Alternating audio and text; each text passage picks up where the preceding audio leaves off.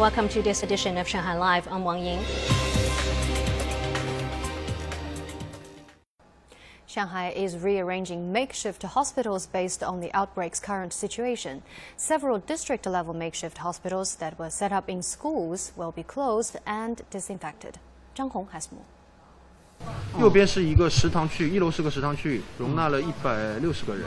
嗯，二楼是一个体育馆，体育馆容容纳三百四十个人。 A makeshift hospital set up inside a school in Changning District has been closed and began a thorough cleaning and disinfection today. After a first pass is complete, the inspectors collect samples from 600 key spots around the school, including the canteen, gym, classrooms, and some other high traffic areas. Professional evaluators will then collect the samples, bring them back to a lab for analysis. If a sample tests positive, we'll have to do another thorough cleaning and disinfection, followed by another safety evaluation again. We won't let this kind of situation happen. The cleaning and disinfection work will cover more than 44,000 square meters, both inside and outside of the school. It's estimated to be finished in three days. Another makeshift hospital in the Zhongye building in Jing'an district also closed yesterday and began the disinfection process today. The site is also expected to be completed within three days.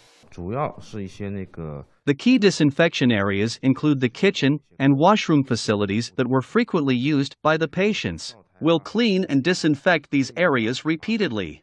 The local CDC will conduct two rounds of safety evaluations after any disinfection process is complete.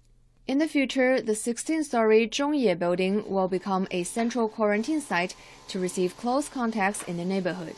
Medical staff and support staff will continue work at the site. Zhang Hong, Shanghai Live. A volunteer team of Shanghai General Hospital's clinical pharmacists was recently set up to deliver drugs to lockdown residents. Zhang Yue has a story. At 9 a.m., volunteers were busy packing drugs and confirming information at Shanghai General Hospital's pharmacy. 56 orders were to be delivered in the morning. This patient needs to take anticoagulation and lipid adjusting drugs after heart stent surgery. He also has an enlarged prostate, so he was prescribed five medications. The pharmacists have more than 10 years of clinical experience and also know the contraindications of mixing multiple drugs. I'm a clinical pharmacist in the intensive care unit, and we are here to help deliver medications as there may be some logistical problems due to the lockdown. The pharmacists have passes to deliver the drugs and use their own car due to a shortage of hospital vehicles. Pharmacist Qi Chendong's first order was to a senior who just had heart stent surgery but also has an enlarged prostate. Qi gave the instruction sheet to the man. It lists the name, dosage, and purpose of the drug.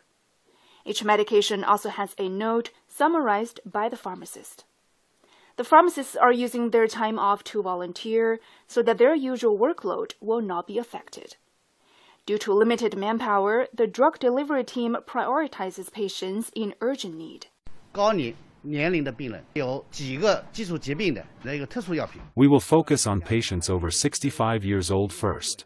There are also patients who need special drugs for several underlying diseases or those who need immunosuppressive drugs after a transplant. The volunteer team has delivered about 10% of the daily prescriptions issued by the hospital's online platform in the past week.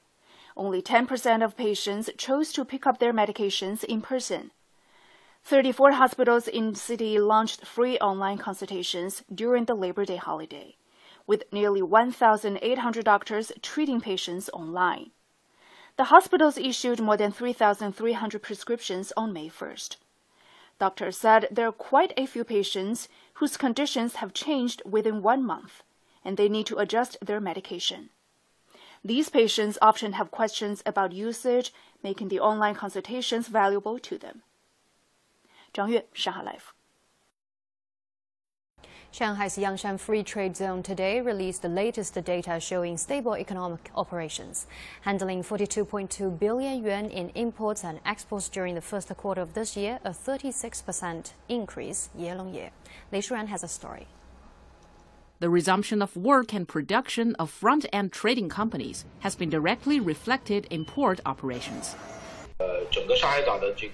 Traffic conditions at Shanghai port have been improving. On April 30th, the port handled 113,000 TEUs. That's basically recovering to 80% of what came through the port before the outbreak. The number of companies coming back to the Yangshan Free Trade Zone and Logistics Park has also been steadily growing. 193 companies in the park resumed work as of yesterday. Nearly half of them are operating at more than 50% of their normal levels. The applications for foreign companies such as Maersk and OOCL to carry out coastal piggybacking businesses have been approved, and this is expected to be established by the end of May. The new area is also promoting the launch of supply and container forward freight contract trading platforms. Judging from the overall situation of Shanghai port, container throughput has rebounded steadily since late April, and the number is expected to further recover in May. 雷舒然，上海 Live。